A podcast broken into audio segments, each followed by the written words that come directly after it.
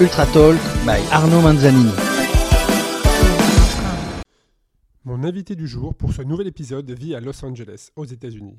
J'ai eu la chance d'échanger avec celui qui a frappé un grand coup dans le monde de l'ultracycling en 2016 en parcourant 950 km lors des 24 heures du Mans vélo, qu'il a d'ailleurs la particularité d'avoir remporté à trois reprises, deux en vélo et une en auto classique au volant d'une Porsche 908. Il vient à nouveau de frapper un grand coup il y a quelques heures seulement en parcourant 860 km pendant les 24 heures de Sebring en Floride aux États-Unis, nouveau record de l'épreuve. Comme vous pourrez le constater, ces records ne sont pas arrivés par hasard, sans travail, sans analyse, sans tester. Des compétences qu'il a sans doute acquis en tant que pilote auto aux côtés des plus grands champions comme Alain Prost et Yvan Muller. Evans nous explique à travers ce podcast comment il va tout remettre à plat après sa première victoire aux 24 heures du Mans Vélo, jusqu'à revoir sa position en soufflerie. Evans a découvert par hasard cette discipline en 2012 pour en être sacré champion du monde sur 12 heures il y a quelques mois seulement. Quand j'ai commencé à suivre Evans, je me suis dit la chose suivante. S'il y a un Français qui peut gagner la mythique Race Across America, c'est lui. Et les résultats qu'il enchaîne depuis vont dans ce sens. Evan nous explique à travers cet épisode sa vie en Californie, son parcours de pilote, sa découverte de l'ultra-cycling et ses futurs projets. J'aurai d'ailleurs la chance de l'accompagner en tant que chef d'équipe sur la prochaine Race Across America, où il est associé à un autre gros rouleur français, qui était d'ailleurs l'invité du cinquième épisode d'Ultra Talk, Jean-Luc Pérez. Je pourrais ainsi vous faire vivre en live cette incroyable aventure où l'objectif de deux champions est tout simplement de battre le record de l'épreuve à deux, à savoir 6 jours 9 heures pour 5000 km. Il y a quelque chose à apprendre de chaque histoire, de chaque défi, qu'il soit une réussite ou non. Rien n'est plus enrichissant selon moi qu'une aventure racontée par celui ou celle qui l'a vécue. À chacun son défi, à chacun son histoire. Et vous, quel est votre prochain défi? Je vous laisse dès à présent découvrir ma conversation avec un champion d'exception, Evans Stevenard. Evans, euh, bah, bonjour, merci de, faire avec nous cet enregistrement pour le podcast euh, Ultra Talk. Je sais qu'on enregistre, tu es à, Los Angeles. Tu viens de m'annoncer qu'il était 5 heures du matin, 5 heures du matin à Los Angeles. Donc merci beaucoup de t'être levé euh, aussitôt. Tu as une particularité, c'est que hum, tu as remporté trois fois les 24 heures du Mans, deux fois en vélo et une fois en auto. Est-ce que tu peux nous expliquer, Evans, le lien entre les deux? En fait, euh, oui, j'ai remporté deux fois en vélo solo et, une fois en, automobile, mais classique. Donc, bon, c'est pas les 24 heures modernes, mais néanmoins, euh, j'ai une histoire maintenant assez incroyable avec les 24 heures du Mans. Et, ma participation au vélo, c'était euh, un peu une blague à la base. Moi, je suis pilote de course auto. j'ai toujours fait ça, soit piloter, soit donner des cours de pilotage, coach. Euh, j'ai eu ma propre école de pilotage, mon circuit avec, euh, mon père à Beuville en, France. Et, donc le sport auto faisait partie de ma vie et, et, il y avait ces 24 heures du Mans vélo que je voyais auxquelles j'avais participé. Je me dis, allez, pour la blague, j'aurais du mal à gagner en voiture, euh, tentons-le en vélo, j'ai peut-être mes chances. Et c'est comme ça que tu et c'est comme ça que tu es arrivé sur le, sur le vélo ou tu faisais déjà peut-être du vélo avant? Non, je faisais beaucoup de vélo avant déjà. En fait, je vivais. Euh, j'ai vécu en France pendant euh, de, de 0 à 32 ans, 30 ans. 30 ans. Et, en gros, de 22 à, à 30 ans, j'ai fait du vélo euh, avec, euh, avec beaucoup de passion. J'ai découvert ça un peu sur le tard. Enfin, je connaissais ça quand j'étais jeune, mais j'ai pas vraiment pratiqué très longtemps parce que j'ai très très vite travaillé, très vite été jeté dans le monde du travail, donc c'était délicat de, de, me, de me projeter vers quelque que soit, quelle que soit une carrière ou autre. Donc j'ai beaucoup euh, travaillé et puis vers 22 ans, euh, j'ai réussi à me dégager un petit peu de temps, à trouver une organisation euh, pour me dégager du temps surtout, parce que le temps on l'a toujours, mais j'étais pas très bien organisé avant. Et j'ai commencé le vélo un peu comme beaucoup de gens pour perdre du poids, se dire tiens, euh, là j'ai 22 ans, j'ai un peu de bide, il faut, faut que je prenne les choses en main et c'est le vélo euh, vers lequel je me suis orienté. J'ai pris beaucoup de plaisir à pratiquer le vélo de, de 22 à 30 ans. J'ai pendant trois ans, quand je suis arrivé aux États-Unis, j'ai dû arrêter parce qu'il fallait euh, m'imprégner un peu de la culture américaine et donc beaucoup beaucoup travailler et justement de nouveau j'étais pas très organisé pour pouvoir me dégager du temps. Et, quand j'ai repris le vélo, j'ai voulu reprendre par un objectif euh, important et donc ça a été ces 24 heures du Mans. Je me suis dit, quitte à reprendre, autant, le refaire à fond. Et, dès la première année de ma reprise, euh, on va dire 8-9 mois après ma reprise, je me suis attaqué aux 24 heures du Mans vélo. Que tu as gagné dès ta première participation? Avec une grande surprise, hein. honnêtement, je ne m'attendais pas du tout à gagner. Je, je, voulais finir, hein, comme toute personne qui se lance dans l'ultra-distance. Euh, au départ, on se dit toujours très, avec beaucoup d'humilité euh, euh, que, que l'on doit finir. Donc voilà, l'objectif était, était, de finir. Néanmoins, comme de tout ce que je fais, j'essaie de, de, de m'impliquer, de comprendre les mécanismes, de comprendre comment euh, la course euh, fonctionne. Euh, voilà, mon, mon, parcours de pilote auto fait que je suis quand même compétiteur, donc chaque fois que je suis sur une grille de départ, que ce soit auto ou vélo, j'aime bien comprendre comment fonctionne la course et, malgré tout, même si j'avais euh, comme objectif de, terminer, je me suis quand même tout de suite lancé dans la course euh, à proprement parler. Je me suis, focalisé sur euh, les, les favoris, leur technique, leur tactique, leur façon de s'arrêter au stand, la façon dont on pouvait gagner du temps. Donc voilà, tout, tout de suite, je m'étais mis dans ça, mais néanmoins, je m'attendais quand même pas à gagner. C'était assez incroyable de passer la ligne en tête. Et, euh, l'année suivante, donc tu, euh, bah, tu, tu, mets un temps, hein, tu mets un, temps record qui est de 950 km en 24 heures. Euh, ça fait quand même rouler. Alors la moyenne sur 24 heures est, est juste en dessous de 40, 39,6 je crois. Mais ce qui veut dire que toi, pour gérer tes arrêts, il a fallu que tu roules au-dessus de 40 km heure de moyenne. Comment, qu'est-ce que déjà comment tu les as préparés par rapport à l'expérience que tu avais et qu'est-ce que tu t'es dit pendant ces 24 heures au fil, des minutes Tu devais voir les kilomètres défiler. C'est une performance énorme avec le recul. Comment tu vois les choses?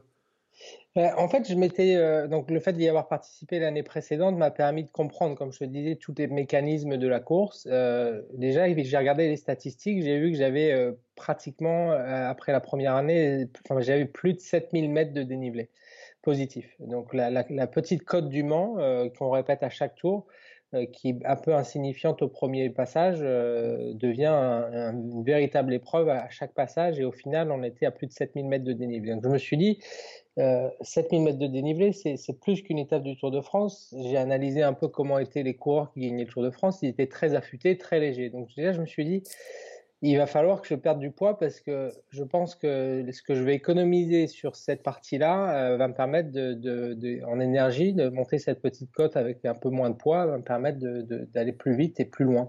Donc déjà j'ai perdu beaucoup de poids pour cette épreuve, euh, ce qui est fou hein, parce que dans l'ultra distance euh, le poids normalement c'est pas forcément ouais, le critère premier, mais, mais, mais pour moi pour cette course du Mans ça a été mon, mon critère premier. Et après j'ai aussi vu qu'on allait vite, c'est-à-dire que c'est une course sur un circuit il y a énormément de le, le, bitume est fantastique. Euh, comme tu le sais, c'est une course avec drafting, donc on peut s'abriter dans les pelotons. Et, et, je me suis dit, comme on va vite, euh, l'aéro euh, joue son rôle et il va falloir aussi améliorer ça par rapport à l'année précédente. Donc j'ai des petits détails, mais j'ai aussi regardé ce que faisaient les pros parce que voilà, je, je suis très amateur, donc j'ai pas les moyens de, de, vraiment avoir une équipe qui, dé, qui développe les choses autour de moi. Mais néanmoins, en analysant ce que font les pros, ils ont des casques aéro, ils ont des, des maillots aéro, des vélos aéro, des roues aéro, et, et en fait j'ai changé tout ça. En fait, j'ai adapté un vélo et ma position sur le vélo, mon casque, mes maillots beaucoup plus aérodynamiques, et je pense que ça m'a beaucoup aidé. Toi qui euh, le, le, lien avec euh, l'automobile, c'est que tu, tu, as fait peut-être des tests en soufflerie pour le pour le CX. J'ai eu la chance de, de, faire effectivement une journée en soufflerie euh, en Arizona près de Phoenix. Euh, super laboratoire là-bas, un mec euh, extrêmement passionné. J'ai perdu son nom comme ça, mais très abordable. Il fait des journées à, à bon, c'est en dollars, mais à 600 dollars, je crois, la journée, ce qui est très abordable dans ce milieu-là, parce que généralement, ça coûte de plusieurs milliers d'euros, plusieurs milliers d'euros pour avoir accès à ce genre d'équipement. Et donc j'ai eu la chance de passer une journée avec lui et, euh, et ouais, j'ai fait des tests et je me suis rendu compte mais des, des, choses incroyables quand tu prends les maths et que tu fais ces tests-là, un casque, un maillot, euh, la si position tu mets, si tu mets tout ça bout à bout, euh, l'écart est important. Phénoménal, surtout que en fait c'est lui, c'était la première fois qu'il travaillait avec l'ultra distance. Lui, il, il était vraiment voilà, typé sur le, le, vélo, mais les chronomètres de, de 30 minutes, 45 minutes, une heure, mmh. éventuellement quelques triathlètes mais il était très axé sur la performance de, de 45 minutes, on va dire, les chronos euh, type Tour de France. Et, et, donc quand il comparait les gains, c'était 10, 15 secondes au mieux. Là, on regardait les gains que ça pouvait apporter sur une course de 24 heures, on était de l'ordre de 3, 4, 5 minutes, juste en changeant un maillot, un casque, une position. Donc tu as adapté, euh, tu as adapté tout ça, donc tout ce qui est casque, position, vélo, matériel. Et, euh, ben, le résultat était plutôt extraordinaire, puisque 950 km en, 24 heures. Avec le recul, tu, te rends compte de, la performance, parce que quand on est sur le vélo et qu'on franchit une ligne d'arrivée, on n'a pas forcément le, recul et la lucidité nécessaires. Mais avec le recul, est-ce que tu te rends compte de la performance que tu as réalisée? Oui, oui, euh, enfin, c'est dingue, honnêtement, c'est assez dingue. Euh, sur le vélo, la, course s'est jouée euh, sur les 12 premières heures, c'est-à-dire que j'ai, comme les deux années où j'ai gagné, j'ai pris la décision de faire un départ très intensif pour rejoindre les équipes de tête, donc eux qui, elles qui se relaient. Donc ça, c'est ce qu'il faut savoir comment les solos, pour des raisons de sécurité, partent en dernier. On peut considérer qu'ils partent moins vite que les équipes, donc ils font partir les solos derniers. Et donc, il y a à peu près 500 coureurs à monter euh, pour rejoindre les équipes de tête, en fait. Et euh, donc, ce qui fait que pendant les deux premiers tours du Mans, je me rappelle, euh, sur une course de 24 heures, ceux qui, aiment les watts, je pense que j'étais à plus de 400 watts pendant 10 minutes euh, pour remonter sur les équipes de tête pour une course de 24 heures. Donc, c'est des paris un peu fous que j'avais fait. Mais en fait, ça a payé parce que d'entrée de jeu, j'ai réussi à prendre un tour sur tous mes adversaires parce que j'étais le seul à, faire ça. Mais néanmoins, pendant 12 heures, euh, il y a un adversaire qui était là avec moi, très fort, un ancien élite euh, qui a gagné d'ailleurs les 24 heures du Mans, mais en équipe de 4, donc euh, très très très bon niveau. Et pendant 12 heures, il ne m'a pas lâché et on s'est fait la course comme si elle allait s'arrêter à chaque tour en fait. Mais c'était assez dingue, c'était assez. Alors j'exagère un petit peu parce que c'est pas des attaques à 800 watts, hein, mais c'est c'est néanmoins des tactiques et des tentatives d'intimidation. D'intimidation, d'observation, bien sûr. D'observation, on perd les roues volontairement pour, euh, pour, pouvoir, pour pouvoir euh, créer un trou et s'attaquer derrière. Enfin, c'était pendant 12 heures comme ça.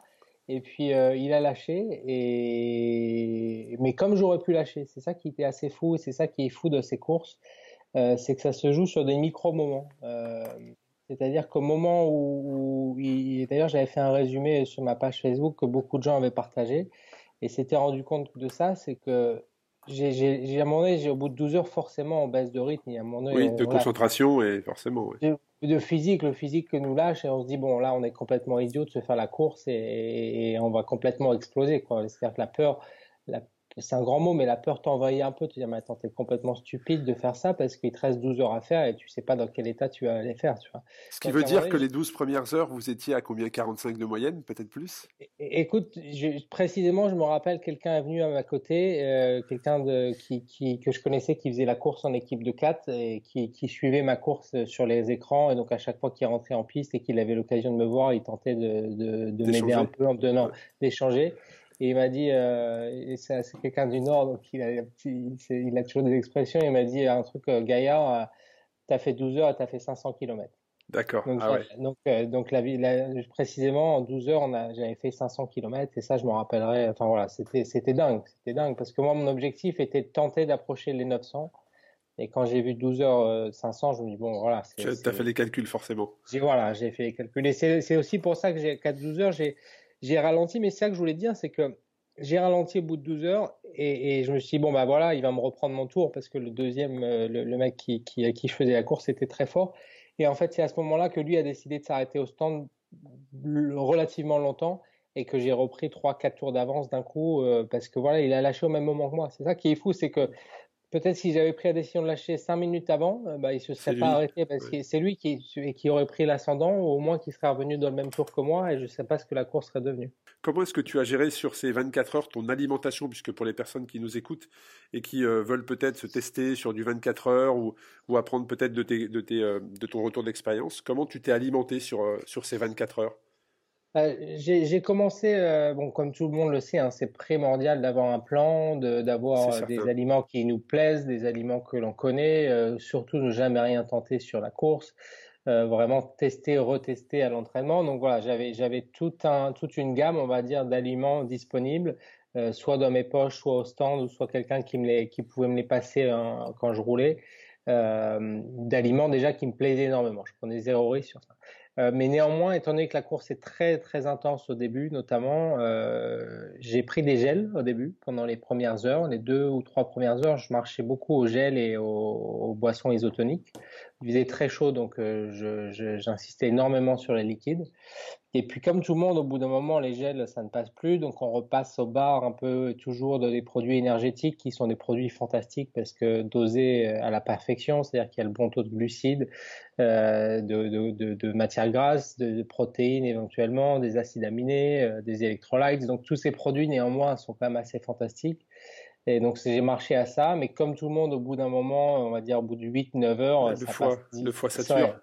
Ça, ça, voilà, le mental sature, le foie sature, euh, le, et on a peur de, de, aussi de rentrer dans des problèmes d'estomac. Donc dans l'excès. après, voilà, de, de, ce, de ce type de, produits qui sont encore une fois ingéniaux hein, quand on voit les quand on voit, comment on appelle ça, les labels, les, toutes les, toutes les, toute la manière dont c'est construit, euh, c'est très difficile de reproduire ça avec des produits, on va dire, que l'on trouve euh, de la terre. Hein, mais, mais, mais voilà, l'estomac digère pas bien. Et moi, mon petit secret, c'est les pommes de terre. Au bout d'un moment, euh, j'aime beaucoup manger des pommes de terre avec du sel, un peu d'huile d'olive. Je mets ça dans des sachets plastiques et, ça me fait repartir. Enfin, ça ça me fait beaucoup de bien déjà mentalement. Je sais que quand je passe aux pommes de terre, c'est que j'ai déjà fait 12, 13, 15 heures sur le vélo. Donc je sais que je suis en bonne voie pour, pour finir. Et, et, donc, et, ça me fait vraiment du bien parce que l'estomac le, gère vraiment bien. Et euh, ce qui veut dire que tu bascules sur du, tu passes sur du liquide, mais euh, pas, pas, pas, sous forme de gel. C'est-à-dire que là, tu bascules sur de l'alimentation liquide, qui va vraiment dans la direction de ce que font tous les, tous les grands euh, cyclistes ultra distance, où eux basculent 100%, 100% liquide. Ouais, je les mets. Euh, elles restent. Euh, c'est des toutes petites pommes de terre là, quand c'est les petites pommes de terre du nord là, donc assez rondes, assez petites, mais mais je les broie pas effectivement. D'accord. Ah, tu mets dans les sachets plastiques que tu prends comme ça. D'accord. Mais mais effectivement, j'ai découvert euh, après ces performances au Mans les stratégies de, de, de, personnes comme Strasser, Marco Ballo que j'ai vu au ravitaillement à Borrego Springs lors des, des championnats du monde. Et effectivement, je me suis rendu compte qu'ils avaient des, des petites euh, astuces et en tout cas des aliments euh, très liquides. Bah sur 24 heures, euh, les deux athlètes dont tu viens de citer, pour, avoir, pour, pour le, échanger régulièrement avec eux, effectivement, sont 100%, 100% liquides sur ces des 24 heures. C'est même des, des cyclistes, mais on aura l'occasion d'échanger sur ça, qui, qui basculent même sur un Strother, sur ses records hein, aux États-Unis. 7 jours, 8 jours, il est 100% en alimentation liquide, effectivement. Donc après, donc, tu fais, tu fais tes 24 heures. Et, euh, et, et, c'est quoi la suite? Donc, tu te dis, bah, je vais aller chercher plus loin. Qu'est-ce que, comment tu vois la, suite dans l'ultra distance Non, en fait, comme je te dis, au début, tu commences avec beaucoup d'humilité en disant, je vais tenter de finir. Et puis moi, il m'arrive un truc incroyable, c'est que j'en fais deux et j'en gagne deux. Et, je fais un record de 950 km qui est euh, alors on peut toujours comparer euh, drafting, pas drafting, circuit plat, vélo de chrono et autres, mais néanmoins 950 km sur 24 heures, je crois qu'on est, est deux ou trois à l'avoir fait dans le monde. Euh, donc au bout de deux, après avoir arrêté le vélo trois ans, reprendre un peu comme ça et me lancer un challenge sous forme de blague, je réalise ces performances-là. Donc j'avais perdu un peu le sens de l'humilité. Je me dis, je peux tout, je peux tout démonter, moi, c'est mon truc. Et, et, je me suis lancé euh, à Borrego Springs, donc les championnats du monde euh, contre la montre. Euh, et là, donc là, c'est dans des conditions très différentes. Et, et en fait, j'ai envie de te dire, c'est que là où j'ai réalisé ce qu'était l'ultra distance, parce mm. que euh, je l'avais pas réalisé avant. En fait, les, les 24 heures du Mans, c'est le parcours idéal pour moi. C'est une toute petite boucle. Donc, si tu veux, mentalement, euh, tu as tes soutiens qui sont là tout le temps, tu les vois en permanence. Donc, c'est vachement euh, intéressant. Tu as des trajectoires parce que tu as beaucoup de virages, donc ça rejoint un peu mon côté pilotage. Mmh. Et puis, c'est très explosif, c'est-à-dire qu'à chaque passage, tu vas, tu vas avoir une accélération pour passer la bosse ou pour reprendre une roue ou autre. Mais à la fois, tu as aussi beaucoup de, de temps de, où tu pédales pas parce que tu es dans les descentes, dans les roues ou autres. Donc ça, correspond vraiment à mon profil un peu critérium et, que, et les courses de vitesse que je faisais. Et quand je me suis lancé dans les, dans les 24 heures type Borrego Springs, donc là qui sont vélo de chrono, non drafting, circuit très plat, donc zéro récupération, tu peux, tu, c'est, juste horrible. Là, j'ai compris ce qu'était l'ultra distance en fait. J'ai vraiment compris euh, à ce moment-là, malgré les deux victoires que j'avais sur 24 heures, j'étais vraiment un novice, euh, j'étais vraiment un novice de l'ultra distance. Donc là, le, on, est en, on est en 2017, hein, c'est bien ça? On est en 2016 et 2017 et, aussi 2018. Je l'ai fait trois fois et deux, deux, deux, abandons euh, sur les deux premières années. Et 2000, 2018, euh, j'ai fait entre guillemets que les 12 heures parce que voilà, je voulais repartir de zéro. Il fallait que je réapprenne. Alors, on, va revenir sur les, sur les 12 heures, mais je voudrais revenir sur les 24 heures, parce que moi, bah, vu, ta performance euh, sur les 24 heures du Mans, pour, avoir de l'expérience dans l'Ultra, quand j'ai vu ta performance, je me suis dit, ben, s'il y a un Français aujourd'hui qui peut gagner la Race Across America, c'est Evans, c'est toi. Donc j'ai suivi euh, ton évolution sur, sur Borrego. Alors, comme tu l'as dit, je pense que tu devais être gonflé à bloc par, euh, par euh, ta victoire aux 24 heures du Mans. Et là, tu es parti très clairement comme une balle sur, sur Borrego, puisque je crois qu'au bout de 8 heures ou au bout de 10 heures, pour ceux qui suivent, tu étais devant Christophe Strezer. C'est ça en 2016, donc après ma performance du Mans, juste j'ai quand même coupé un petit peu et je suis remis à l'entraînement. Je me suis acheté un vélo de chrono parce que j'ai pas de vélo de chrono et je me dis tiens je vais faire Borrego. Et un peu sur l'euphorie de la première année du Mans, je me dis bon bah voilà je vais je vais gagner. C'est simple, c'est aussi simple que ça, tu vois. Et, et je lis, euh, je lis, je connaissais pas du tout le monde de hmm. l'ultra à, ce niveau et, et je lis euh, euh, quelques informations sur Strasser, donc que je connaissais pas, hein, très sans, sans, du tout être. Euh, oui, bah, tu arrivais dans la discipline, ouais. J'arrivais dans la discipline et je me dis bon bah ce mec qui fait des courses de 6, 7, 8 jours, euh, je me dis sur 24 heures il a aucune chance, tu vois. Mais très, je, je connaissais pas du tout son profil.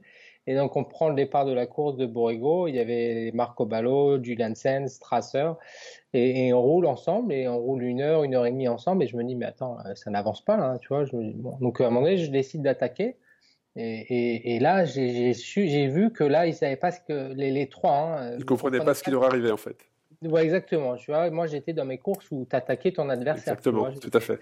Et, et, eux, ils et, j'ai pris, euh, je crois, sur la première année, j'avais pris au bout de 7 heures, je crois que j'avais encore 3 euh, ou 4 minutes d'avance sur, sur le, tout le monde. Et puis au moment, ils sont rentrés sur moi. Et là, j'ai vu Christophe euh, venir à mes côtés et me hurler dessus. Mais je me dis, mais il a un problème, ce mec. et, mais il m'a littéralement hurlé dessus. Et après il m'a d'ailleurs il m'a envoyé un message très sympa le lendemain de la course pour s'excuser parce que voilà. Et il m'a dit mais euh, j'ai hurlé dessus parce que j'ai eu peur. On n'a pas compris qui t'étais et on n'a pas compris pourquoi tu roulais aussi fort. Et, et effectivement voilà j'ai attaqué la course moi comme j'avais attaqué le Mans en me disant je vais faire 12 heures à bloc et, et après je vais gérer. et après je vais gérer. Et sauf que ce que j'ai pas du tout compris c'est qu'ils font 24 heures sur le même rythme et, et, là, ça m'a fait très très mal et mentalement parce que j'ai vu que j'étais incapable de voilà quand, quand ils m'ont rattrapé et en fait ils n'ont pas baissé de rythme. Oui, c'est ce que j'allais dire. Euh, tu avais une grosse partie de ton énergie et le mais le rythme pour eux c'est à plus de 40. Donc rouler à plus de 40 euh, sans avoir la possibilité de s'abriter sur 24 heures, c'est il faut, être capable de développer une puissance euh, longtemps et ça, ça reste exceptionnel. C'est ça, c'est ça et c'est vraiment incroyable. C'est-à-dire que euh, là, je l'ai vu, je l'ai vu deux, fois, donc déjà avec Christophe Strasser, c'est très très très impressionnant à regarder parce que ça va, voilà, chaque bon cycliste est capable de suivre une heure, mais lui, il tient ça 24 heures. C'est fou, c'est juste, euh, c'est phénoménal. Et euh, beaucoup d'admiration pour ce qu'il réalise parce que c'est quelque chose que je suis en train de développer, c'est-à-dire que les, mes entraînements et autres, je les développe et je me rends compte que je me tourne un peu vers ça quand même. Je, commence à développer certaines capacités dans ce sens. Mais, euh, mais voilà, j'en suis encore très loin de, de ce qu'il est capable de réaliser. Quand tu dis euh, que tu travailles ça, c'est-à-dire que tu as, euh, tu as la, Race Cross America en solo en tête, puisque pour information, j'aurai la chance de t'accompagner sur la Race, Race Cross America cette année en 2019 où tu vas être en équipe de deux avec Jean-Luc Pérez.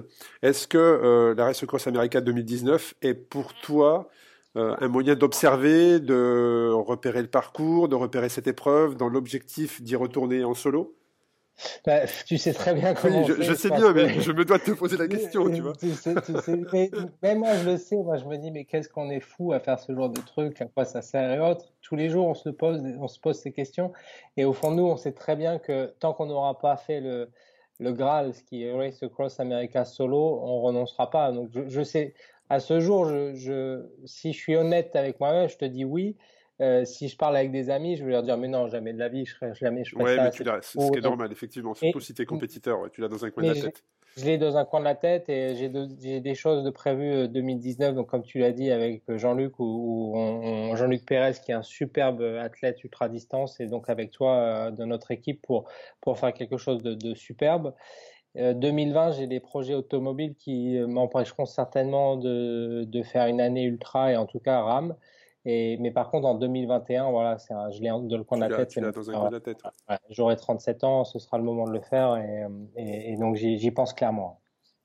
c'est vrai que arriver dans le monde de l'ultra comme ça et faire les performances que tu as sans expérience, euh, bah, en même temps, je dis sans expérience, tu, prends quand même beaucoup d'expérience parce que tu m'expliques que tu étudies, tu analyses beaucoup, tu observes, donc ça c'est ça c'est une vraie qualité. Est-ce que justement euh, dans, l'analyse euh, de tes entraînements, tu utilises une, application ou tu as un logiciel pour justement analyser toutes tes performances, tu travailles peut-être ta puissance? Comment est-ce que tu t'entraînes à ce niveau-là? Ben, oui, j'ai un, un, coach hein, qui, enfin j'avais, ça fait ça fait quelques mois qu'on travaille plus ensemble parce que moi, en termes de temps, c'est compliqué de suivre des programmes euh, faits par des coachs. C'est-à-dire, ouais, exactement. En fait, euh, ma problématique de, du coaching, c'est que te dire lundi, tu dois faire trois heures, mais et ben voilà, le lundi, moi, j'ai, je devais pouvoir faire trois heures parce que mon planning me le permettait, mais dernier moment, j'ai un appel et je dois réaliser quelque chose d'important pour le travail, et donc je sacrifie pas mon travail pour le, pour non plus pour un entraînement. Donc, euh, euh donc le, problème du coaching, c'était celui-ci, c'est-à-dire que je n'arrivais pas à suivre les, les, les, les jours et les heures précises. Néanmoins, l'avantage d'un coach, c'est que ça peut te donner des bases de travail et quand tu peux, quand tu peux le caler à n'importe quel moment, bah, tu t'appliques ce genre de technique. Et donc effectivement, je travaille avec les applications euh, Garmin, Strava et Training Peaks où tu peux analyser toutes tes datas. Et, bien évidemment, le power meter, le, capteur de puissance, c'est le. Je pense qu'aujourd'hui, un, cycliste qui veut donner, quel que soit le niveau, hein, que ce soit des critériums d'une heure ou des, des race cross américains, un cycliste qui veut réussir un tout petit peu son engagement, euh, il faut qu'il achète un, capteur de puissance. Il doit passer par le capteur de puissance selon toi? À, à mon sens, oui. Après, euh, voilà, si c'est juste l'idée de participer, non, aucunement, mais si c'est pour, pour faire des performances, quel que soit le niveau de performance, mais pour avoir quelque chose de structuré, euh, moi, ça me paraît indispensable. J'aimerais que tu nous parles aussi un petit peu de ton parcours de, pilote. C'est-à-dire que avant le vélo, enfin avant le vélo, tu es toujours pilote. Hein, tu nous l'as expliqué que tu avais des projets sur 2020. Mais euh, est-ce que tu peux nous expliquer un petit peu quelle est ta carrière en tant que pilote, ton parcours, les champions que tu as côtoyés? En fait, j'ai eu, euh, sans, rentrer dans, le, dans, les larmes, hein, mais effectivement, quand j'étais quand j'étais enfant, moi, je voulais faire du vélo et, euh, bah, ma famille n'était pas forcément pour ça. Euh, parce que parce que voilà mon grand-père était cycliste moi je l'ai pas connu mais il, il est décédé en, à vélo il s'est fait écraser enfin il s'est fait percuter par une voiture donc en fait ma famille n'était pas du tout pour que je fasse du vélo. Et donc, ça a été quand même une, petite frustration. Et, mes parents, qui, surtout mon père, qui, était, euh, qui adore le sport, en fait, et surtout le sport automobile, un peu en compensation, m'a vraiment mis le pied à l'étrier au sport automobile en me disant, OK, euh, je pense que c'était inconscient de sa part, mais en, me disant, en se disant, j'ai pas pu lui faire faire de vélo parce que j'avais trop peur. Et, euh, et, donc, je le mets au sport automobile et il m'a vraiment, vraiment soutenu en, en, m'aidant à, piloter, en me donnant des conseils au tout début et puis surtout en essayant de m'aider au maximum pour trouver des programmes de sport qui est très compliqué parce que c'est un sport où il y a forcément beaucoup de, de sponsoring qui sont impliqués et quand on est jeune, on n'est pas forcément capable de trouver des sponsors par soi-même. Donc, il m'a beaucoup aidé là-dessus et, et, ça m'a donné une chance inouïe de piloter pendant de nombreuses années au Trophée Andros, donc sur glace notamment. Euh, c'est là où je me suis le plus euh, exprimé et j'ai eu la chance d'être équipier avec un Laprost qui on présente plus hein, quatre fois champion du monde de Formule 1, Yvan Muller qui a été aussi quatre fois champion du monde de, de voitures de tourisme.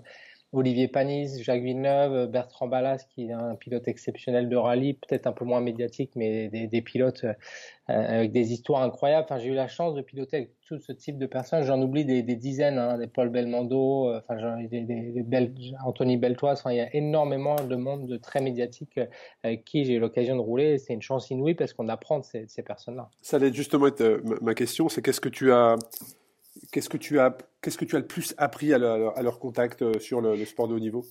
Bah, notamment les, deux principaux avec qui j'ai le plus échangé, donc Yvan Muller, euh, qui, qui est pas super super médiatique, mais qui est euh, au niveau palmarès dans les dans les cinq meilleurs Français de tous les temps, dans le sens où il a été quatre fois champion du monde de voiture de tourisme, il a gagné le trophée Andros dix fois, enfin c'est un des plus beaux palmarès français du sport automobile.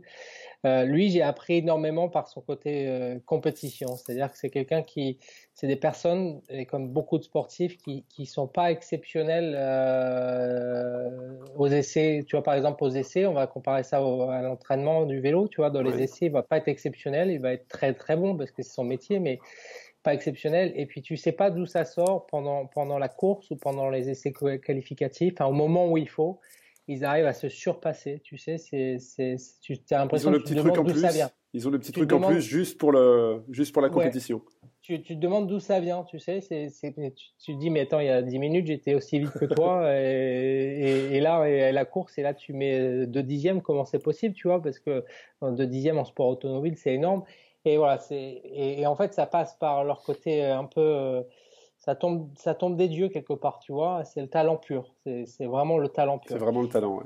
Alors après, il travaille énormément aussi, mais chez, chez Yvan Muller, ce qui m'avait vraiment surpris, c'est le talent, et tu vois ça chez des sportifs parfois, tu vois. Tu sais pas pourquoi c'est l'instinct, c'est. Ils ont un truc en plus naturellement, effectivement. Voilà, exactement. Et chez Alain Prost, à la limite, je vais te dire, c'est un peu l'opposé. Euh, effectivement totalement euh, un talent fou, hein, mais, mais qui ressort moins et c'est le travail qui, qui lui euh, le fait, le fait passer, lui fait passer le cap. C'est pour ça que je retiens ces deux profils-là parce que le, le, travail qu'il apporte et son besoin de comprendre chaque paramètre autour du team, de la voiture, de la piste, des conditions météo, des adversaires. Enfin, tu vois, il y a vraiment une analyse de tous les paramètres comme un énorme ordinateur géant qui travaille en permanence qui calcule, qui calcule, qui calcule, et puis qui à la fin te sort le résultat, bah, c'est un peu ça. Hein. C'est vraiment une machine euh, incroyable qui analyse des quantités de données pour réussir à performer. C'est super intéressant. Les deux exemples que tu nous as donnés, c'est presque un petit peu les, opposés. Hein. Quelqu'un qui a du talent, bien évidemment, il faut du travail, et quelqu'un qui travaille énormément pour arriver à, la carrière que l'on connaît tous. Aujourd'hui, tu es toujours en contact avec ce milieu de l'automobile, tu fais toujours des, épreuves? Oui, oui, j'ai beaucoup de chance. Alors, je me suis, euh, je me suis lancé dans le, les courses euh, classiques, de voitures classiques, on va dire les années avant les 80 euh, au plus vieux entre guillemets. Donc ça, c'est des courses assez exceptionnelles. Moi, c'est, je, je, respecte énormément ce qui se passe aujourd'hui euh, dans le but d'améliorer euh, l'écologie et la pollution et autres, mais, mais j'ai quand même un peu de mal avec les voitures modernes de compétition qui tournent vers l'électrique et autres.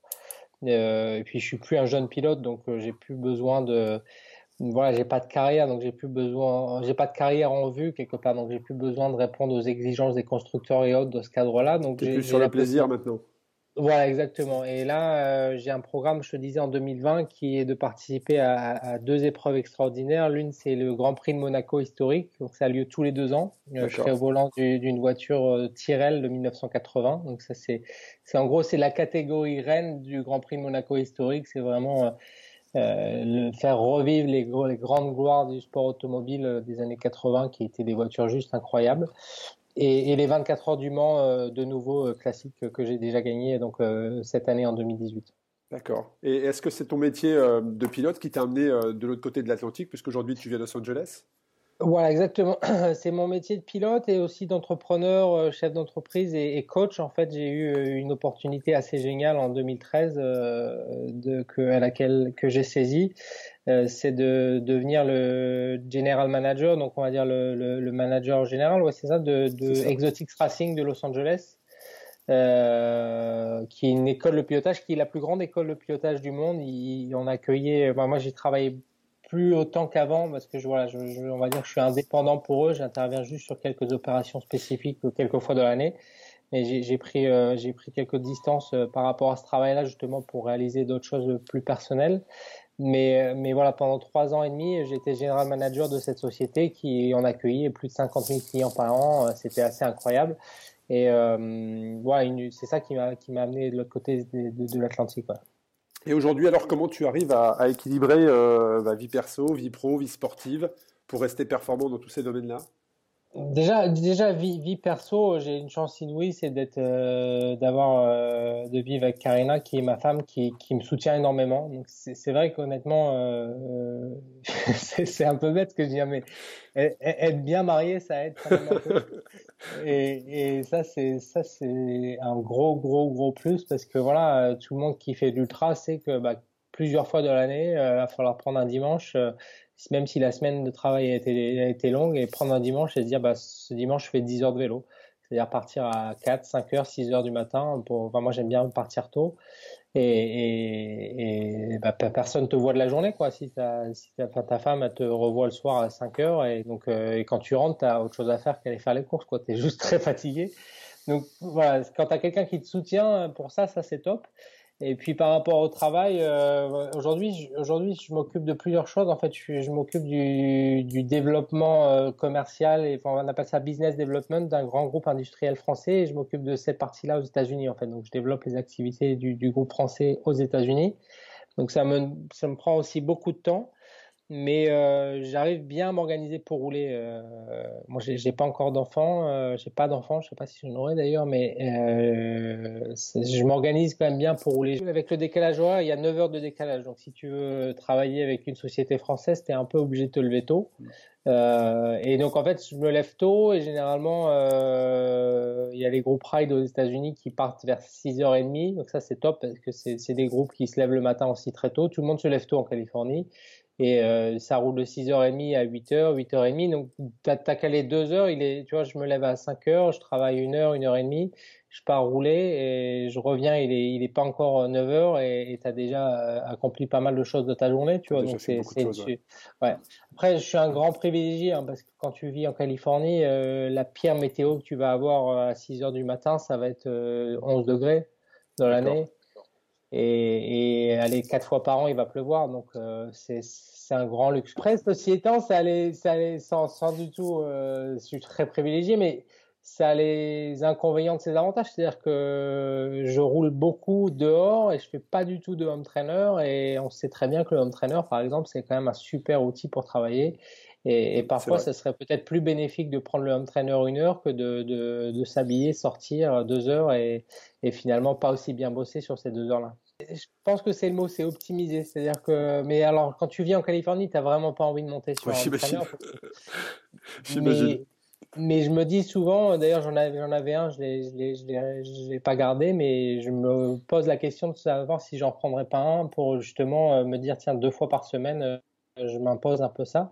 Parce que je pense que ça peut m'aider aussi à m'acclimater à la chaleur. C'est-à-dire que tu mets dans un garage où il fait très chaud, tu fermes les portes et pendant une heure tu roules euh, sans air et autres. Ça peut m'aider pour euh, Race Across America. Pour et la traversée du désert, oui.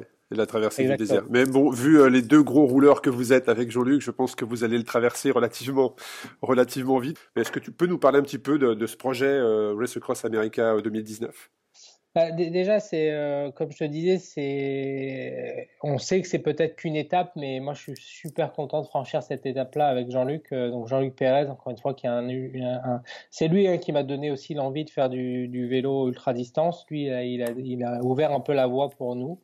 Euh, je crois que c'est en 2014 où il a fait les 24 heures du Mans et je lui dis mais c'est juste incroyable. Juste, juste, très rapidement, avant de parler de, de Race Across America, on avait fait les 24 heures du Mans en 2012, où, il me semble, avec des amis en équipe de 4. Et c'est à cette occasion que j'ai découvert qu'il y avait des gens sur cette terre qui faisaient du vélo pendant 24 heures. Et à, et, et à cette époque-là, je ne croyais pas à mes yeux. Je me dis, mais c'est pas possible, y a pas, ça n'existe pas. C'était juste pour donner mon rapport à, à l'ultra-distance. Voilà. Mais donc voilà, RAM 2019 euh, avec Jean-Luc, euh, bah, l'objectif c'est euh, de, de, faire une belle épreuve, de la gagner euh, dans, la, dans, la, mesure du possible, bien évidemment. On sait que c'est une, une, épreuve avec beaucoup beaucoup de paramètres, mais on y va pour gagner. il faut se donner des, des, des, objectifs ambitieux et on, les a. Euh, si les conditions météo sont favorables, on, on vise aussi le record de l'épreuve. Et je suis très très content de le participer avec lui parce que c'est un mec génial avec qui je sais, euh, quoi qu'il arrive, ce sera une victoire entre nous parce que c'est quelqu'un qui va toujours de l'avant, très positif, très. Euh, on, on, s'entend vraiment très bien, on se complète vraiment très bien et c'est rare de partir dans une aventure comme ça avec autant d'envie de rejoindre ton équipier. Quoi. Parfois, euh, c'est pas si simple. On a des projets communs, mais de la mise en place, euh, tout, tout se cale pas comme on veut. Là, Jean-Luc et moi, on est très très complémentaires et on a vraiment envie d'y aller ensemble. Ouais, je, te confirme, Jean-Luc euh, est un très très gros rouleur, est une personne que j'ai également interviewé et qui me raconte un petit peu son parcours. Et c'est juste un type extra. En tout cas, moi, je suis vraiment euh, ravi de pouvoir vous accompagner, de vivre avec vous. Je, rappelle un peu pour les personnes qui nous écoutent, le record actuel est de 6 jours et, euh, et 10 heures sur le, record pour l'équipe de, de, deux personnes. Euh, ce qui fait rouler à une moyenne qui est relativement élevée. Je pense que avec le côté analysant que tu as l'air d'avoir, tu as peut-être déjà fait le calcul, tu as peut-être déjà même, tu t'es même déjà projeté sur une sur une stratégie, euh, tu t'es peut-être déjà visualisé des étapes, non? Comment tu l'appréhendes cette épreuve? Ben, j'ai fait le calcul, effectivement. Je suis, parfois, je suis perdu avec les miles et les kilomètres, mais je crois que c'est 31,6 pour battre le record. C'est ça, il faudra rouler à 32, ouais. Il faudra rouler à 32, effectivement. Voilà, il faut, viser, faut viser 32 et on est large, mais, mais voilà, si on, parfois ça joue à rien et j'imagine que ça va jouer à rien. Je, je, euh, moi, ma, mon idée déjà, c'est de se dire euh, chaque seconde va compter. C'est, on en a discuté avec Jean-Luc, c'est-à-dire qu'il faut appréhender cette course de 6 jours euh, quasiment comme un, un, un sprint pas sur la manière de rouler, bien évidemment, mais sur tout ce qui est à côté. C'est-à-dire qu'il ne faudra jamais perdre la moindre seconde euh, dans les passages de relais. Effectivement, tout doit être optimisé, ouais. Tout doit être C'est exactement ça. Et donc, c'est pour ça aussi qu'on compte énormément sur ton expérience de la course pour, pour ne pouvoir euh, que, que, que, se concentrer là-dessus et, surtout pas perdre le moindre temps à se dire tiens, c'est à droite ou à gauche, tiens, euh, qu'est-ce que là on doit on doit prendre comme vélo parce que c'est ça monte ou ça descend, vélo de chrono ou vélo de montagne. Enfin, tous ces paramètres-là pour euh, s'assurer de ne pas perdre la moindre seconde dans, quelque chose qui n'a pas d'importance. Bah, euh, nous, notre objectif, effectivement, hein, avec, euh, effectivement, moi je viens également avec toute une équipe. Hein, donc, dans l'équipe, tu auras des personnes qui ont déjà fait la Race Cross America une fois, deux fois, certains même, comme Dominique Briand, lui, l'ont déjà fait quatre fois, deux fois sur le vélo et deux fois en tant qu'assistant dans, dans, mes équipes. Donc, on connaît effectivement le parcours, les yeux fermés, et on sera là pour vous apporter toute notre expérience et, d'aller chercher cette victoire et, ce, record. C'est l'objectif pour vous, mais ça l'est également, euh, ça l'est également pour nous. Je voulais juste revenir rapidement, Evan, sur les, euh, les championnats du monde hein, à Borrego sur 12 heures que tu as remporté. Donc euh, aujourd'hui, on a quand même un Français qui est champion du monde sur de l'ultra-distance en 12 heures. Est-ce que tu peux nous rappeler la distance que tu as parcourue et comme tu l'as dit juste avant, ça t'a permis quelque part de faire un, pas en arrière un petit peu dans cette discipline pour prendre un petit peu de recul avant de, mieux euh, te relancer. Comment se sont passés ces championnats du monde de 12 heures à Borrego?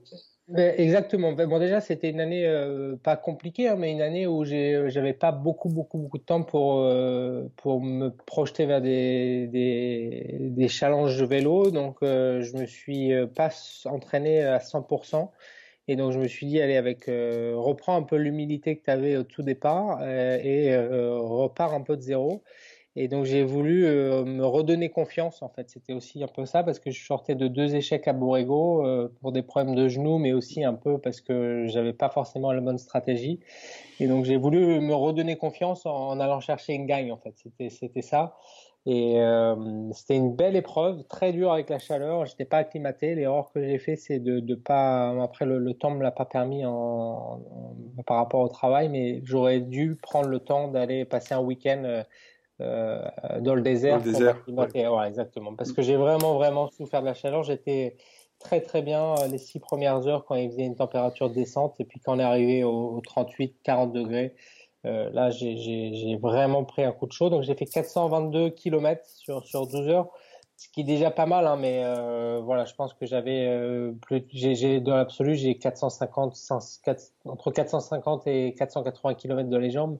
Mais il faut que les conditions soient. Il faut que tout soit, réuni, tous les paramètres soient réunis. Et la gestion et la gestion de la chaleur au niveau au niveau de ton corps est très important puisque le moindre petit degré qui va qui va varier au niveau de au niveau de tes cellules dérègle tous les autres paramètres. Ouais. Donc, y a... je, me, suis un peu fait peur. Hein. J'avais le, cardio euh, qui était à un moment donné à 100, 170 pulsations et je pense que je roulais à peu près à 22 km/h.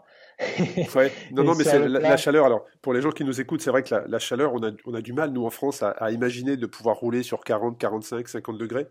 Euh, pour te donner un exemple, euh, aux, États-Unis, quand j'ai fait la, la Race Cross America, donc en 2015 en solo, au, bout de, au bout de 24 heures de course, on était en, plein désert et euh, le compteur de la voiture affichait 50 degrés.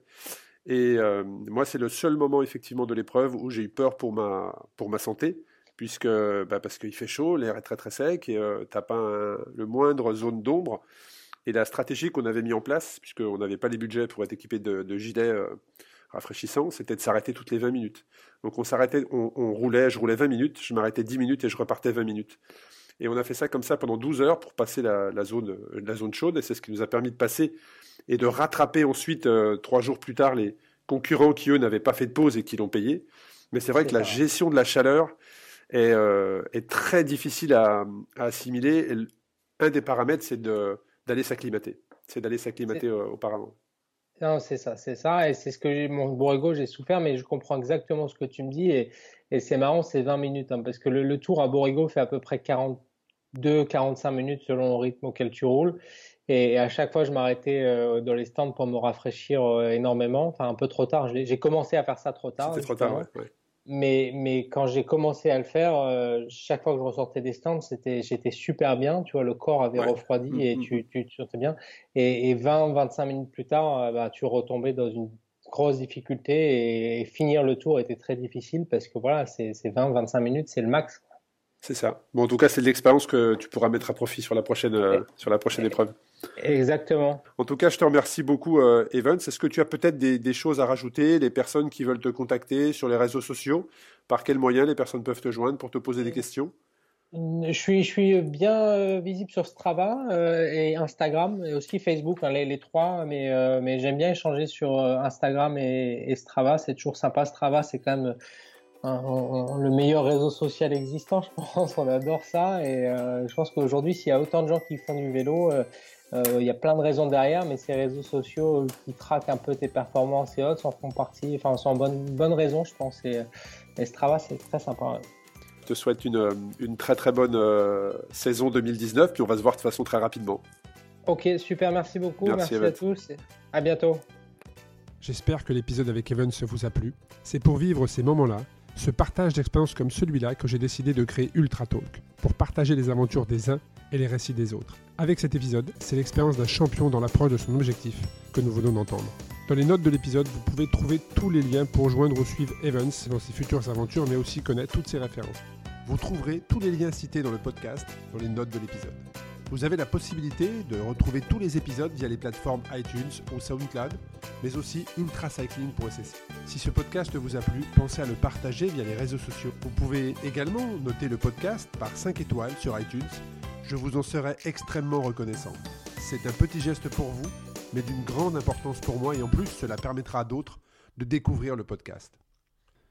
Une dernière chose, les inscriptions de la Race Cross France 2019 sont ouvertes et toutes les informations sur le site ultracycling.cc. Merci de votre écoute, de votre fidélité et à très bientôt pour un Ultra Talk. Ultra Talk by Arnaud.